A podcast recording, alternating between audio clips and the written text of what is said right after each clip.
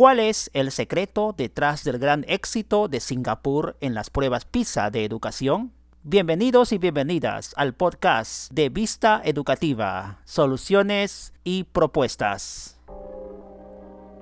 China y Singapur son los países con la mejor educación del mundo, según los resultados últimos en el 2018 del Programa para la Evaluación Internacional de Alumnos, PISA por sus siglas en inglés. El programa de la Organización para la Cooperación y el Desarrollo Económicos, más conocida como OCDE, realiza cada tres años un examen mundial de las habilidades de los estudiantes de 15 años en lectura, matemáticas y ciencias. Por ejemplo, a nivel mundial, el top 10 de los países en resultados positivos u óptimos en el promedio de estas tres pruebas, las de lectura, matemáticas y ciencias, están claramente definidos y hay una alternancia entre los países del lejano oriente asiático y además algunos países del primer mundo de Europa. Por ejemplo, en lectura, el top 10 China, Singapur, Macao, Hong Kong, Estonia, Finlandia, Canadá, Irlanda, Corea y Polonia. Es decir, el top 3, por así decirlo, o el top 4 incluso, países asiáticos, es decir, del oriente o del lejano oriente asiático. China, Singapur, Macao y Hong Kong. En matemáticas, pruebas PISA, top 10. China, Singapur, Macao, Hong Kong, Taiwán, Japón, Corea, Estonia, Países Bajos y Polonia. Top 3 de matemáticas, China, Singapur, Macao. ¿Queremos uno más? Correcto. Cuarto, Hong Kong. Quinto, Taiwán. Sexto, Japón. Séptimo, Corea del Sur. Es decir, los siete primeros lugares en matemáticas dominados ampliamente por los países asiáticos. Alrededor del tigre asiático China, Singapur, Macao, Hong Kong, Taiwán y Japón. Pero en ciencias no parece mucha la diferencia. Es más, de acuerdo al formato PISA, China junto a Singapur, Macao dominan ampliamente los primeros puestos en ciencias. Luego siguen Estonia, Japón, Finlandia, Corea del Sur, Canadá, Hong Kong y Taiwán. Parece una lista repetitiva o similar en las tres áreas o en los tres aspectos en lectura, matemática y ciencias, pero esa es la realidad. El país no asiático mejor posicionado fue la pequeña Estonia, cuarta global en lectura y ciencias y octava en matemáticas, en lo que también fue superada por Hong Kong, Taiwán, Japón y Corea del Sur. Pero en estos rankings es permanente el nivel óptimo que muestra Singapur, sistema educativo de análisis para hoy en nuestro podcast. A nivel de historia reciente les eh, podemos indicar que Singapur se independizó allá por 1965. En un comienzo luego de esa independencia en los 60 la fuerza laboral de este país era mayormente pobre y poco calificada. Nada más, en la historia reciente han pasado poco más de 50 años. Pero en pocas décadas este pequeño país, Singapur, de poco más de 5 millones de habitantes, ha logrado superar en los rankings de educación a los países más ricos económicamente de Europa. Si crees que las matemáticas son difíciles, no tendrás éxito, fue la respuesta que un estudiante le dio a la prensa internacional tras analizar los resultados recientes del éxito de Singapur en las pruebas del 2015 y del 2018 en las pruebas PISA. Junto a sus compañeros de cuarto grado, en la escuela primaria Wotgrap en Singapur, explicó la lección de matemáticas que los periodistas que hicieron dicho reportaje acababan de presenciar. Toda la clase trabajó en un mismo problema, los alumnos explicaron uno a uno de pie cómo intentaron resolverlo. Y lo hicieron nada menos que en inglés, uno de los muchos idiomas hablados en Singapur. El ejercicio matemático dejó en claro que hay más de un camino para resolver el problema.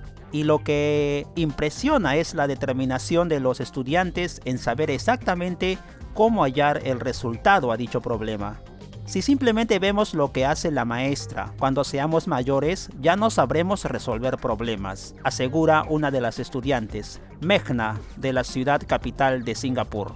El método usado en esta escuela, por ejemplo, una de las escuelas estándar de Singapur, es conocido como Maths Mastery o Maestría en Matemáticas. Singapur tiene el beneficio de tener un sistema educativo pequeño y centralizado, donde todos los maestros son entrenados en el Instituto Nacional de Educación. El director del instituto, el profesor Tan On-seng, declaró que contrata maestros que conocen sus disciplinas en gran profundidad. Se espera que cada niño aprenda bien los fundamentos de la matemática. En Singapur creemos que para que un niño tenga una buena educación debemos darle el lenguaje y la gramática fundamental de cada disciplina, un lenguaje que le permita leer, entender números, entre otras cosas, señaló el maestro. Por otra parte, es bueno también repasar el nivel de los maestros en Singapur. Singapur también ha buscado hacer más atractiva la profesión de educar. El estatus de los maestros en la sociedad en Singapur es muy alto debido a la dura competencia para obtener un puesto. Los maestros son seleccionados del 5% que obtuvo los mejores resultados entre los graduados universitarios. Hay que remarcar esa idea. Los mejores egresados, los mejores en promedio de las universidades, solo el 5% son los seleccionados para enseñar en las aulas en este país de apenas 5 millones de habitantes. El sistema es altamente centralizado. Todos los maestros son entrenados en el Instituto Nacional de Educación. Y las opciones de desarrollo profesional son bastantes, son múltiples. A ver, los maestros pueden seguir una carrera que los conduzca a ser directores de un colegio, maestros en un salón de clase o investigadores en educación. Entonces hay una carrera magisterial implementada ya con éxito en Singapur. Tienen tiempo para profundizar su conocimiento y preparar además sus clases. Pero este país asiático sigue buscando mejorar en educación. En dos colegios secundarios, la misma prensa vio cómo se busca crear oportunidades para un aprendizaje más creativo. Por ejemplo, en el Liceo Montfort se alienta a los alumnos a construir prototipos desde un sistema de riego para jardines hasta un teclado electrónico. Es decir, usar conocimientos en ciencia y matemáticas para resolver problemas reales es exactamente el tipo de habilidades que intentan medir las pruebas PISA. Una sala vacía en el liceo está siendo transformada en un laboratorio para creadores que hacen cosas. El colegio pondrá a disposición de los alumnos herramientas y materiales para que construyan prototipos en su tiempo libre que luego pueden llevar a casa. Si quieren investigar los estudiantes cómo iluminar sus eh, guitarras con luces LED,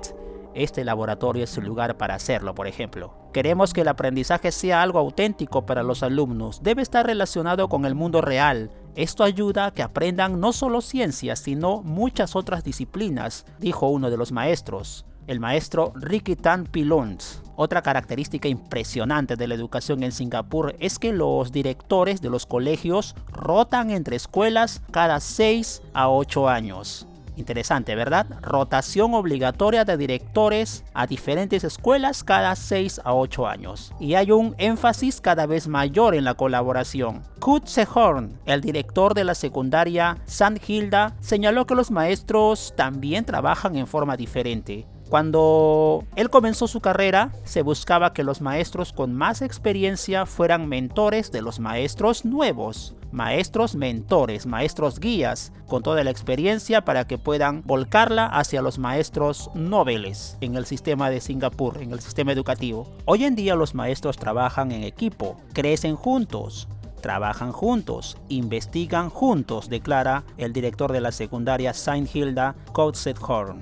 En el ecosistema no podemos olvidarnos, en este ecosistema educativo, sobre la educación en Singapur, cuál es el rol de los padres. Tal vez los colaboradores más potentes en los colegios de Singapur precisamente son los padres. El sistema de Singapur es competitivo. A ver, imagínense ustedes, oyentes del podcast, hay un examen al final de la educación primaria que determina en parte si un niño puede ir a su colegio de preferencia. En secundaria, los adolescentes pueden seguir una orientación más académica o una orientación que los conduce a un diploma técnico o vocacional. Cuenta un periodista de la BBC de Londres según una nota informativa que hizo hace dos años. Una noche a las 20 horas, en Singapur visité a uno de los muchos centros de enseñanza de matemáticas, el Gabacus, famoso centro de educación secundaria de ese país. Allí vi niños, algunos de 4 años de edad, haciendo ejercicios. Por ejemplo, continúa narrando, Lucas de 6 años estaba concentrado resolviendo problemas contra reloj.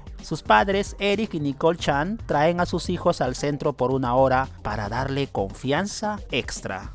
Por otro lado, hay un lado que algunos cuestionan en este sistema, como quedó claro en un film reciente. Un famoso film, una película, relata la historia de una niña que sufre estrés y depresión mientras se prepara para el examen final de primaria. Jerome Lau, uno de los directores detrás de la película, dijo que está inspirada en la historia de un amigo. Es importante reconocer que comenzar a juzgar a los niños de esa forma en las evaluaciones y ponerles etiquetas es realmente injusto. Cada niño tiene el potencial para un buen desempeño, declara Lau. El sistema de educación en Singapur está introduciendo cambios en reconocimiento de las personas como los niños que también enfrentan situaciones de estrés y depresión social porque no todos tienen la misma capacidad para poder enfrentar esta contención emocional que significa rendir exámenes en el nivel primario que son en muchos casos determinantes para las familias. Se modificará, por ejemplo, la forma en que se hacen públicos los puntajes y cómo se utilizan para compilar rankings de alumnos según su desempeño. Es un sistema que reconoce algunas de sus debilidades y es muy importante como modelo de sistema entender que todos los sistemas educativos del mundo, entre ellos el Perú, tienen la obligatoriedad de poder analizarse y de poder retroalimentar su propio modelo para poder ir mejorando en base a las experiencias foráneas exitosas que puedan también de acuerdo a nuestra realidad y nuestro contexto hacer del sistema educativo peruano más justo, un sistema más exitoso, más eficaz en beneficio siempre de los niños, niñas y adolescentes y todas las personas que en educación básica regular son atendidas por nuestro sistema. La imagen está clara, Singapur es un sistema consolidado en los últimos 6 a 7 años y eso se demuestra a través de un claro indicio o un claro indicador que son las pruebas PISA. Un tema aparte es la idoneidad o las opiniones que se puedan tener de este tipo de pruebas estandarizadas, pero lo cierto es que Singapur está demostrando que en este tipo de pruebas estandarizadas, junto a muchos países asiáticos, hace rato que están marcando tendencia y demostrando y dando lecciones al mundo de cómo puede ser exitoso un sistema educativo. Si quieres seguir escuchando más contenido educativo, suscríbete a nuestras redes sociales y canales oficiales. Somos tu podcast Vista Educativa, Soluciones y Propuestas.